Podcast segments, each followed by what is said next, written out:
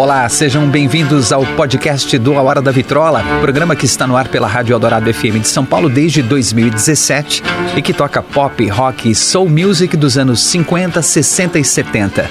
Eu sou André Góes, produtor e apresentador desse programa. A arqueologia sonora do A Hora da Vitrola agora vai um pouco mais fundo nas histórias, nos detalhes e personagens dos anos dourados da música.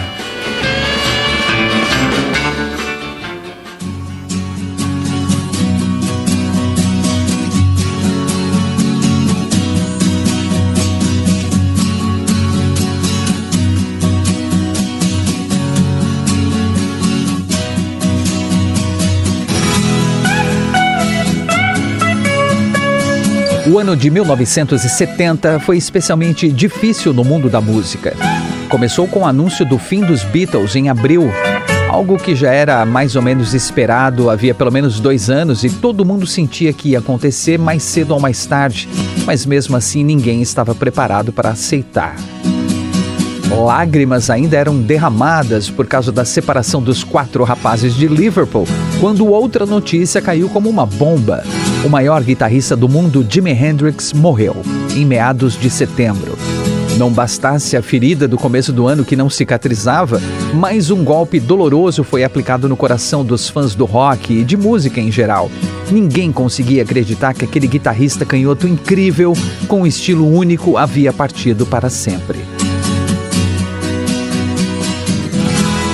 E antes que qualquer pessoa pudesse pegar um lenço para secar as novas lágrimas que rolavam, mais uma triste notícia terminou de derrubar quem ainda não estava de joelhos. No começo de outubro, Janis Joplin não estava mais entre nós. Para a sociedade que viveu uma década de 60 cheia de cores, flores e amores, ouvindo belas mensagens de paz e de um mundo melhor e mais doce em tantas músicas inesquecíveis e que acreditou no mundo mais unido e feliz.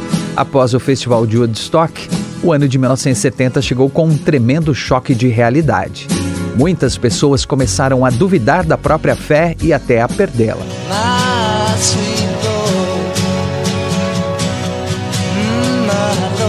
Bom, sobrevivemos a tudo isso e estamos aqui. As mudanças fazem parte da humanidade em ciclos muitas vezes sofridos, outras vezes mais suaves, então é normal que a gente viva períodos de altos e baixos de forma individual ou coletivamente. Faz parte da vida. Mas naquele momento, naquele difícil ano de 1970, uma música lançada em novembro trouxe uma mensagem tranquilizadora de paz e de reconexão com a fé, independente da crença. Era mais Sweet Lord de George Harrison.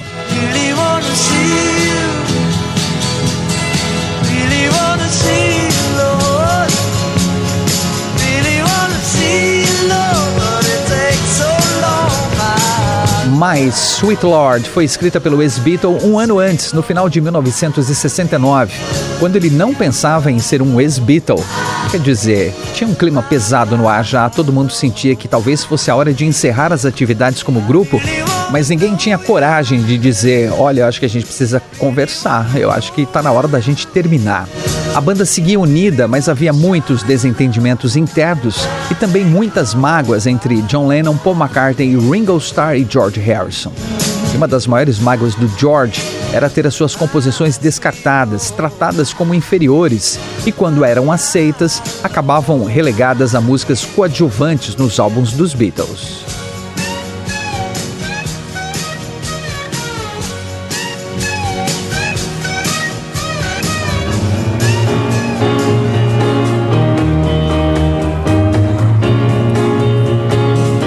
George Harrison começou a escrever mais Sweet Lord durante a turnê europeia da dupla Delaney Bonnie, da qual ele participava como convidado na banda de apoio, e também contava com seu amigo Eric Clapton.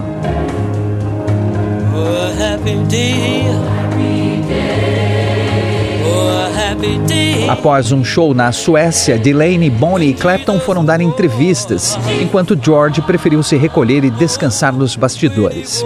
Ele então ouviu no rádio a versão do grupo gospel Edwin Hawkins Singers para o hino Oh Happy Day. Se tornou um sucesso internacional em 1969 e ficou emocionado. E como não se emocionar com isso, gente? Lindo, né? Envolvido por aquele sentimento de religiosidade e conexão com Deus e o universo, George Harrison pegou o seu violão e começou a compor, encaixando palavras soltas no ritmo da música como Aleluia, My Sweet Lord e Hare Krishna. A música foi terminada algumas semanas depois, tornando-se então a mensagem de um adorador, um fiel, mostrando-se fragilizado e vulnerável e pedindo para ver, amar e conhecer seu Deus, desejando estar a seu lado. Uma letra simples, mas ao mesmo tempo poderosa, sinalizando a conexão da vida com uma entidade superior. Como já sabia que a música não seria aprovada por seus colegas de banda, George Harrison ofereceu My Sweet Lord ao Billy Preston, cantor, pianista, amigo dos Beatles, que tocou com eles em diversas gravações e inclusive participou do famoso Show do Telhado em janeiro de 1969. George também ofereceu a ele All Things Must Pass, essa sim uma música descartada pelos Beatles.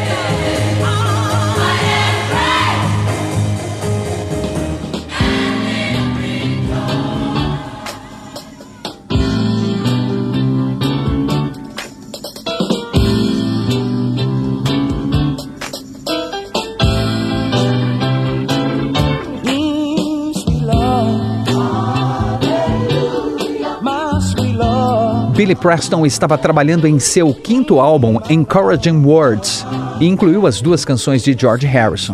Ambas receberam uma roupagem totalmente gospel, contando inclusive com a participação do grupo Edwin Hawkins Singers com os backing vocals. Sim, eles mesmos, que gravaram Oh Happy Day.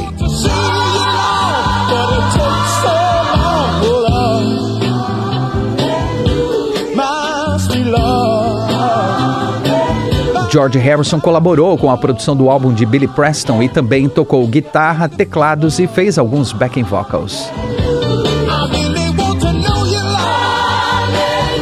Sensacional essa versão, né, gente? Billy Preston lançou o álbum Encouraging Words em setembro de 1970. A recepção inicial foi um tanto morna, mas com o passar do tempo, esse passou a ser visto como o melhor trabalho do pianista e cantor Billy Preston.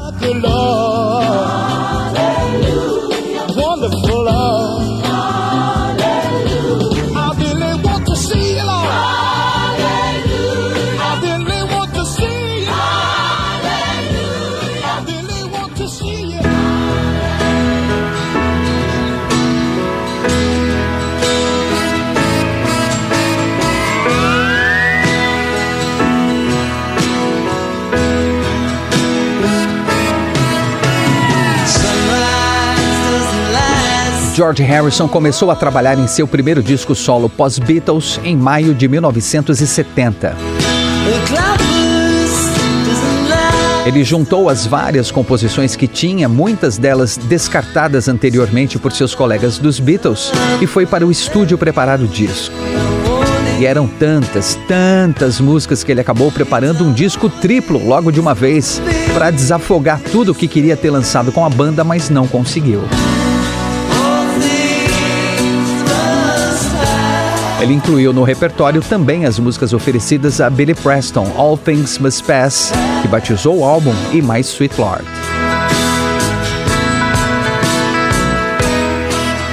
As gravações duraram de maio a outubro de 1970 e contaram com a produção grandiosa de Phil Spector, famoso por seu trabalho com grupos vocais femininos nos anos 60 e criador da Wall of Sound, ou a Muralha Sonora.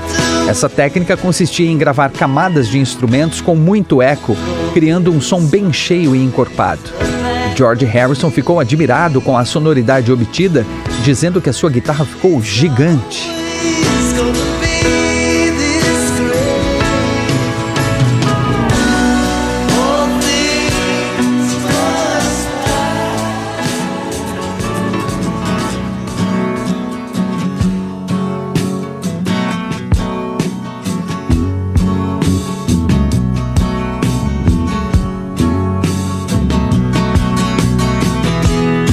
Spector tinha trabalhado anteriormente com os Beatles no álbum Let It Be. Como ganhou a confiança de George, foi chamado para trabalhar em All Things Must Pass e teve autonomia para mexer em algumas músicas e sugerir mudanças em outras. Mas Sweet Lord, por exemplo, passou por mudanças suaves de andamento. Nessa demo que a gente está ouvindo, que é a primeira, percebemos um ritmo um tanto mais lento e a cadência diferente na parte cantada.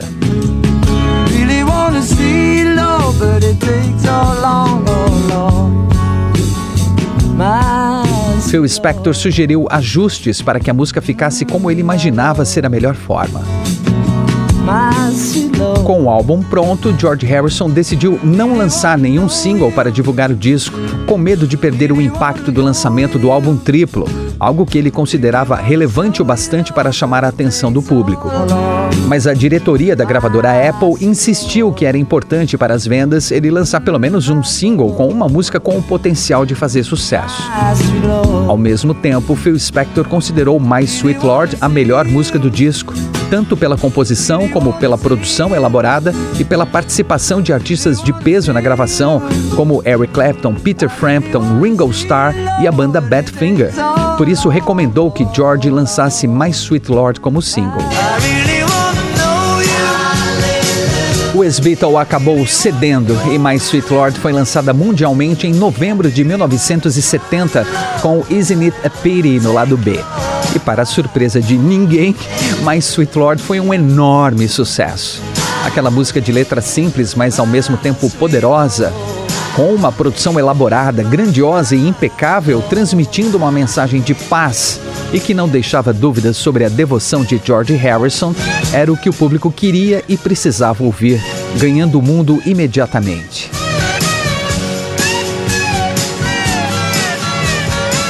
alcançou o número um das paradas musicais em diversos países. Inglaterra, França, Japão, Austrália, Noruega, África do Sul, Holanda, Espanha e muitos outros. Também chegou ao cobiçado número um da Billboard Hot 100, a parada musical mais importante do mundo. George Harrison foi o primeiro ex-Beatle em carreira solo a conseguir esse feito. Mas Sweet Lord tocava constantemente no rádio vendeu milhares de cópias e realmente ajudou a impulsionar as vendas do álbum triplo All Things Must Pass, lançado uma semana depois.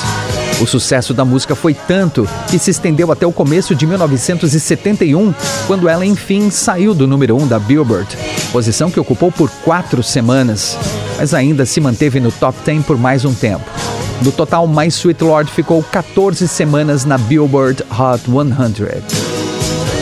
E com My Sweet Lord, o público fez as pazes com aquele difícil ano de 1970 e estava pronto para seguir em frente, sem os Beatles, sem Jimi Hendrix, sem Janis Joplin.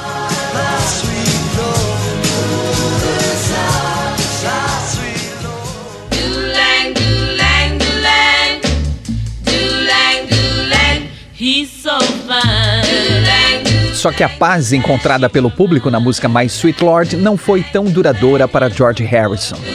Em fevereiro de 1971, enquanto ele ainda saboreava o sucesso da música que permanecia na Billboard Hot 100, uma notificação chegou pelo correio informando que a editora e produtora Bright Tunes havia entrado com uma ação contra ele por plágio. A acusação era que George Harrison havia copiado a música He's So Fine, escrita por Ronnie Mack e gravada pelo grupo vocal feminino The Chiffons no final de 1962.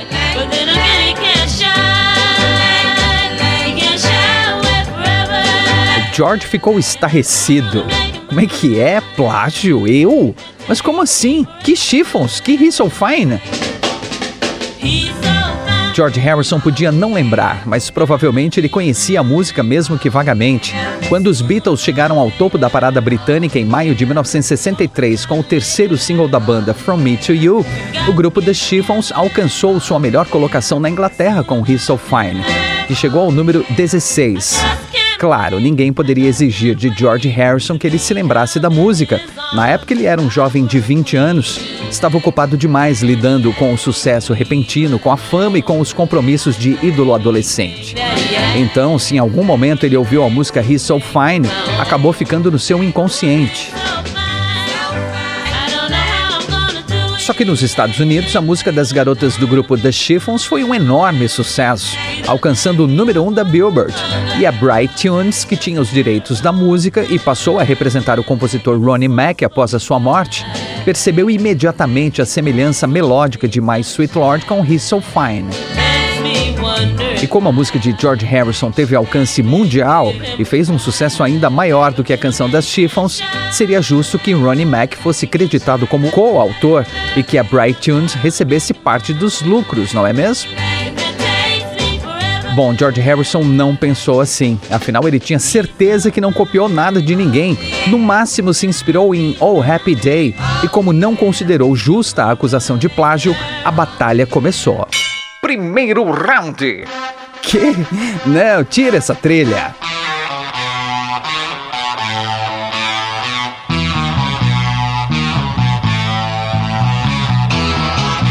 Como primeira tentativa de resolver as coisas de forma amigável, George Harrison escalou seu empresário e gerente de negócios da Apple Records, o Alan Klein, para iniciar as negociações com a Bright Tunes.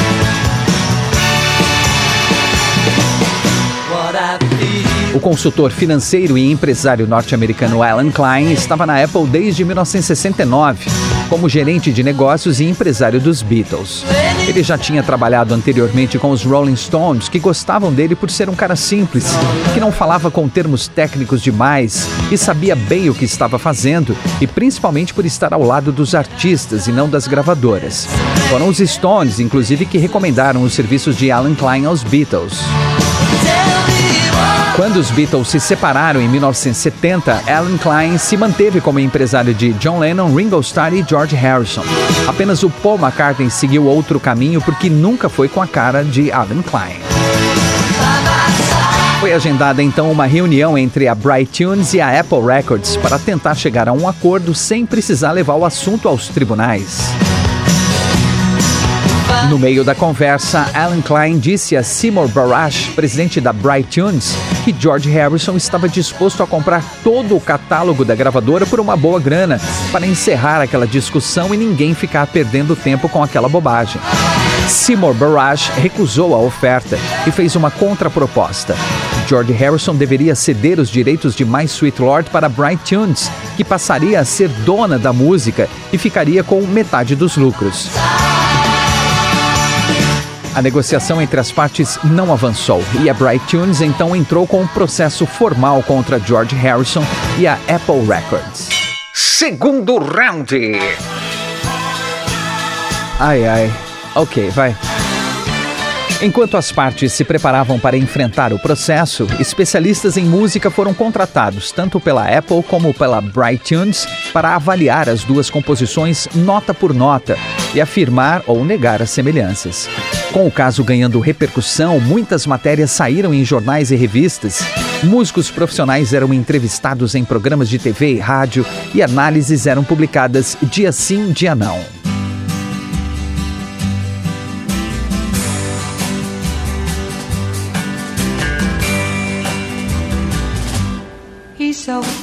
Enquanto as discussões acaloradas tomavam conta dos noticiários e das rodas de conversas, com gente dizendo se havia plágio ou não, a cantora country Jodie Miller resolveu lançar um cover de He's So Fine em junho daquele ano de 1971 para aproveitar a polêmica. Só que a produção usou um arranjo de guitarra slide muito parecido com My Sweet Lord. É praticamente o arranjo de My Sweet Lord em He's So Fine.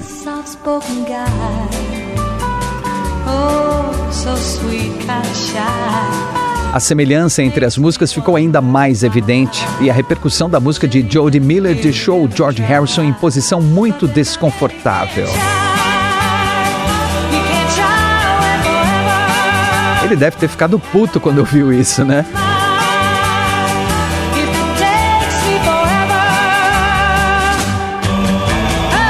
A situação só não piorou porque a Bright Tunes teve de suspender temporariamente o processo, já que ela mesma estava sendo processada pela família do compositor Ronnie Mack pela falta de pagamento de royalties. Enrolada em dívidas, a empresa entrou em concordata e demorou alguns anos para se recuperar, precisando de ajuda para se levantar de novo e voltar com o processo de plágio contra George Harrison. Terceiro round.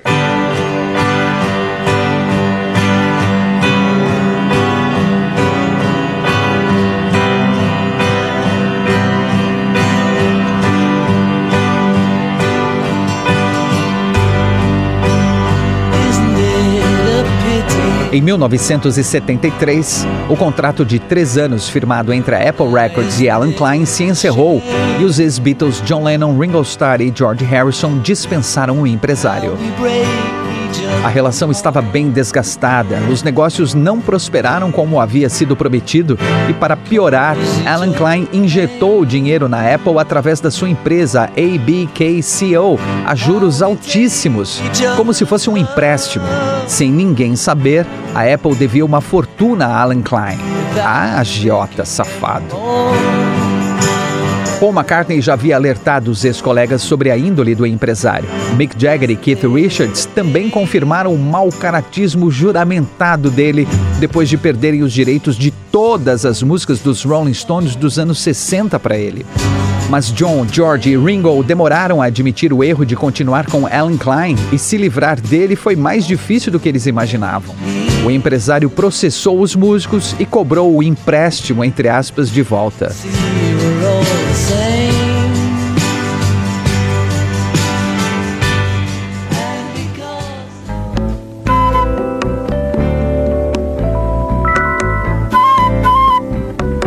Após dois anos enfrentando processos e tribunais por causa do ex-empresário, George Harrison estava cansado. Ele só queria seguir sua carreira e tocar sua música. Mas ainda ia demorar para ele encontrar a paz na terra, viu? No final de 1975, ele recebeu a intimação para comparecer ao tribunal em fevereiro do ano seguinte e a polêmica do plágio voltou à tona. O assunto estava de novo nos jornais e, para aproveitar o interesse no assunto, o grupo vocal The Chiffons lançou uma versão de My Sweet Lord em 1975. Ó oh, céus!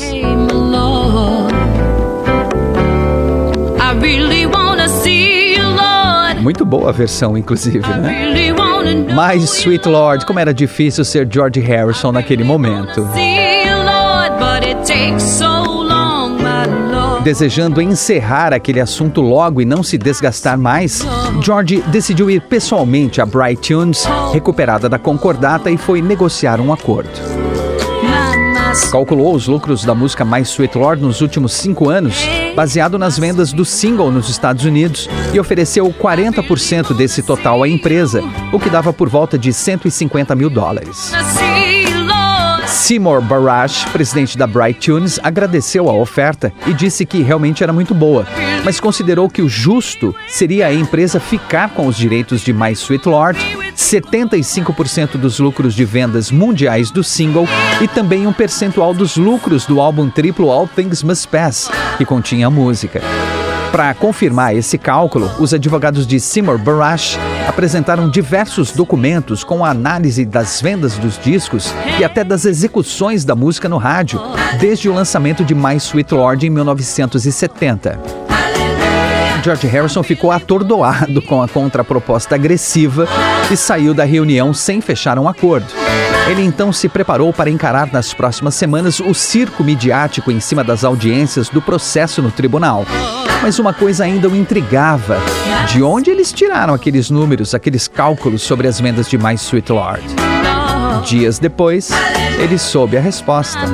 Alan Klein. Mas que filho da. Quarto round.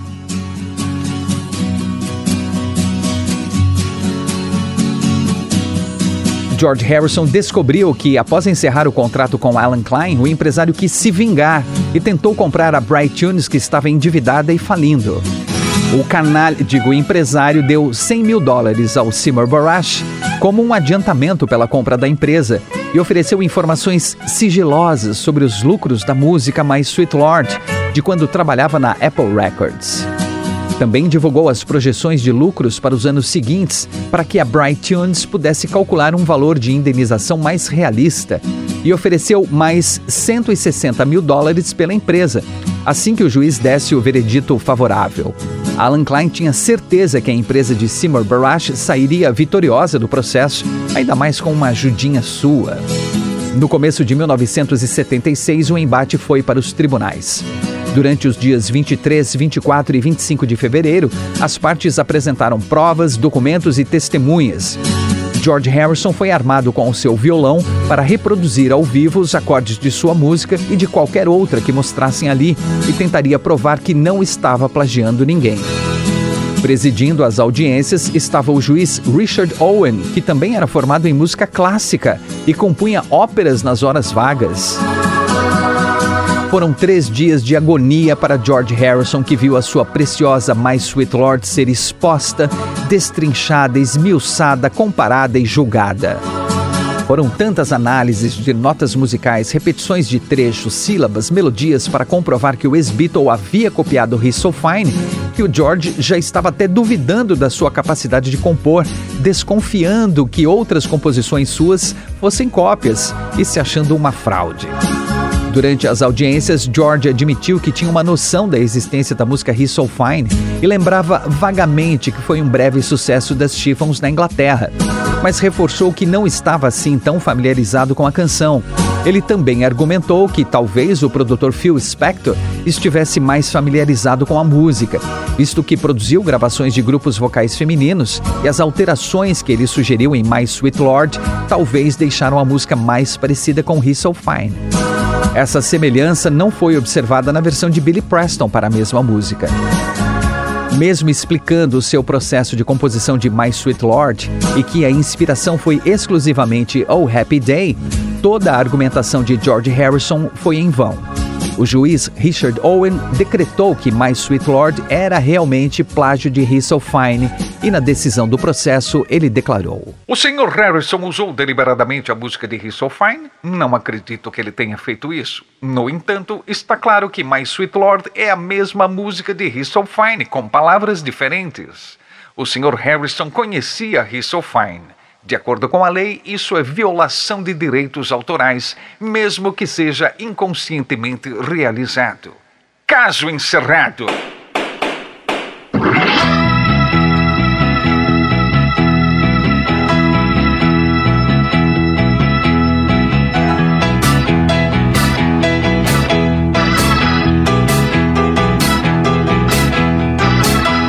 Traduzindo o famoso plágio inconsciente de George Harrison, como o caso ficou mundialmente conhecido. Uma nova audiência foi marcada para o final de 1976 para definir o valor da indenização que o ex-Beatle deveria pagar a Bright Tunes. Nos meses de espera até a próxima ida ao tribunal, George Harrison digeriu aquele circo em torno do processo e lançou a música This Song em que ele faz um deboche da situação e diz: Esta música não tem nada de brilhante, bright. Ela não é boa nem ruim, não infringe direitos autorais de ninguém, então deixem essa canção em paz.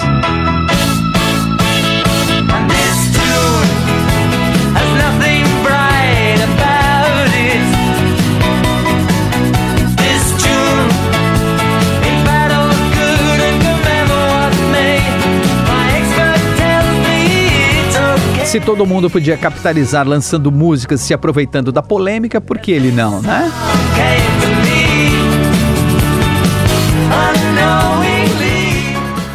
Quinto round. Pô, não acaba mais essa briga?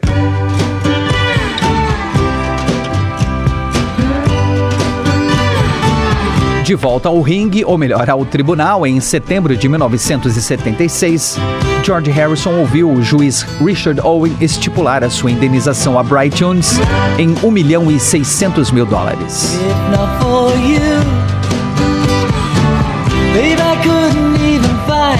O valor foi calculado em cima das vendas mundiais dos singles de My Sweet Lord, do álbum All Things Must Pass, e de uma coletânea de sucessos do guitarrista, e também das execuções em rádios dos Estados Unidos e Reino Unido nos últimos seis anos. A pena foi considerada excessivamente dura, mas assim foi decidido, e a última audiência entre as partes foi marcada para novembro. Só que ela foi postergada pela editora e produtora Bright Tunes. Esse adiamento foi motivado mais uma vez por uma ação do empresário Alan Klein. Sabendo da gorda indenização que George Harrison pagaria, Ele ofereceu então meio milhão de dólares para comprar a Bright Tunes. Seu argumento era de que eles ficariam com o equivalente a um terço da indenização e já poderiam sair de cena, enquanto ele participaria a partir dali de todas as audiências para fechar o acordo, independente do tempo que isso levasse, para receber os seus 1 milhão e 600 mil dólares.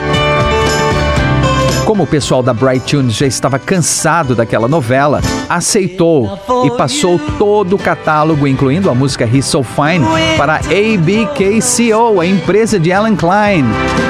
Puta que pariu! Quando soube dessa manobra do, do Alan Klein, George Harrison deu o contragolpe. Entrou com uma ação contra o seu ex-empresário, alegando a intenção clara dele de se aproveitar da situação e prejudicá-lo, e pediu a anulação do processo. Em audiência em fevereiro de 1981, o juiz Richard Owen anulou a indenização de 1 milhão e 600 mil dólares que o George Harrison deveria pagar, pois entendeu que Alan Klein agiu de má fé e decretou que o músico deveria pagar apenas o valor gasto pelo empresário na compra da Bright Tunes, os 500 mil dólares. Também decretou que os direitos da música He's So Fine, que pertenciam a Bright Tunes e naquele momento estavam nas mãos de Alan Klein, fossem transferidos para George Harrison. Nocaute, ou melhor, caso encerrado mesmo.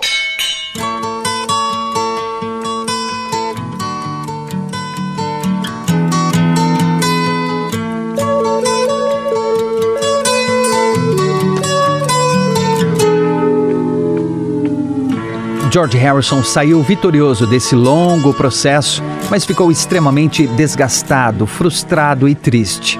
Além de ter ficado meio paranoico, como ele mesmo disse, com medo de compor qualquer coisa e descobrir depois que estava copiando alguém inconscientemente, e de passar um tempo duvidando do seu talento, ele também ficou mais recluso e desconfiado das pessoas. Refletindo sobre tudo o que aconteceu, George se sentiu decepcionado por encontrar tanta gente mesquinha e gananciosa em seu caminho. Numa entrevista alguns anos depois, ele disse: se eu tivesse que negociar diretamente com o compositor de He's So Fine, tenho certeza que teríamos resolvido isso com uma boa conversa e uma xícara de chá. Só um músico de verdade sabe o valor da sua arte, das suas composições. E só Deus sabe quantas vezes eu ouvi músicas parecidas com as minhas e deixei para lá.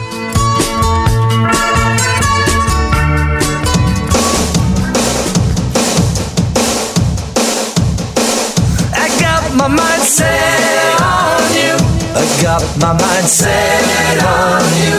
I got my mind set on you.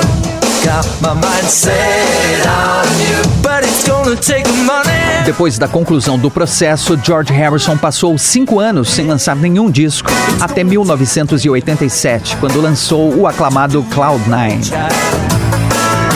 It's gonna take time. E depois de tantos anos, foi com uma faixa desse disco que ele voltou ao número 1 um das paradas musicais, inclusive na cobiçada Billboard Hot 100. Got My Mind Set on You. I got my mind set on you. Dessa vez não era um plágio, mas sim um cover de uma música de James Ray, que era do mesmo ano de 1962, como He's So Fine das The Chiffons.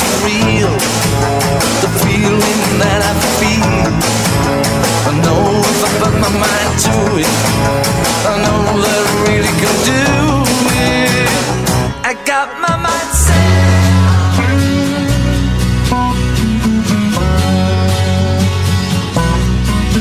My Sweet Lord é, sem dúvida, a música mais famosa de George Harrison.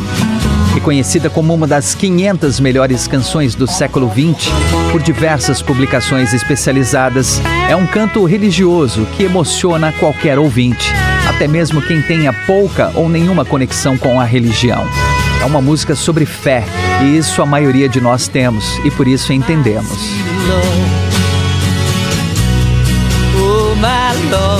George Harrison aproveitou o aniversário de 30 anos de My Sweet Lord no ano 2000 para preparar uma nova versão da música, que foi lançada em janeiro de 2001.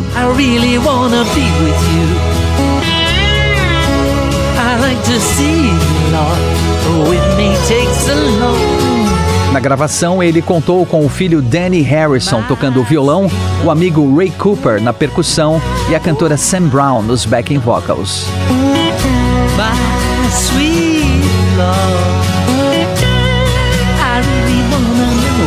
George Harrison disse que se sentia pronto para refazer a música, pois precisava se reconectar a ela depois de tantos anos. E ele canta de forma tão sincera que ninguém poderia afirmar que em algum momento ele se desconectou de My Sweet Lord. Apesar do processo de plágio, a música sempre foi muito maior do que a polêmica.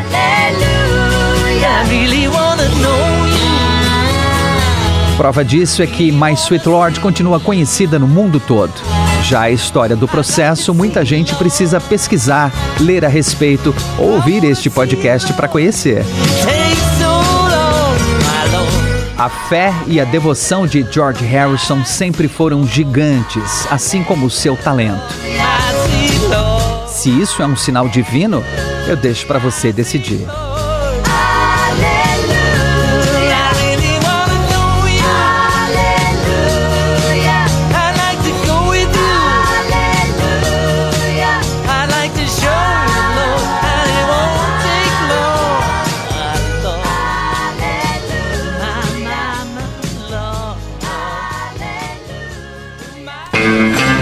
Esse é o podcast do A Hora da Vitrola. Até a próxima com mais uma grande história dos anos dourados da música.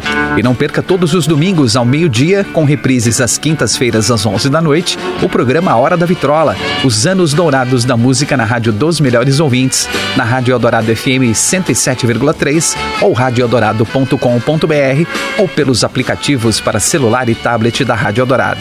Sempre com o melhor do pop, rock e soul music dos anos 50, 60 60 e 70.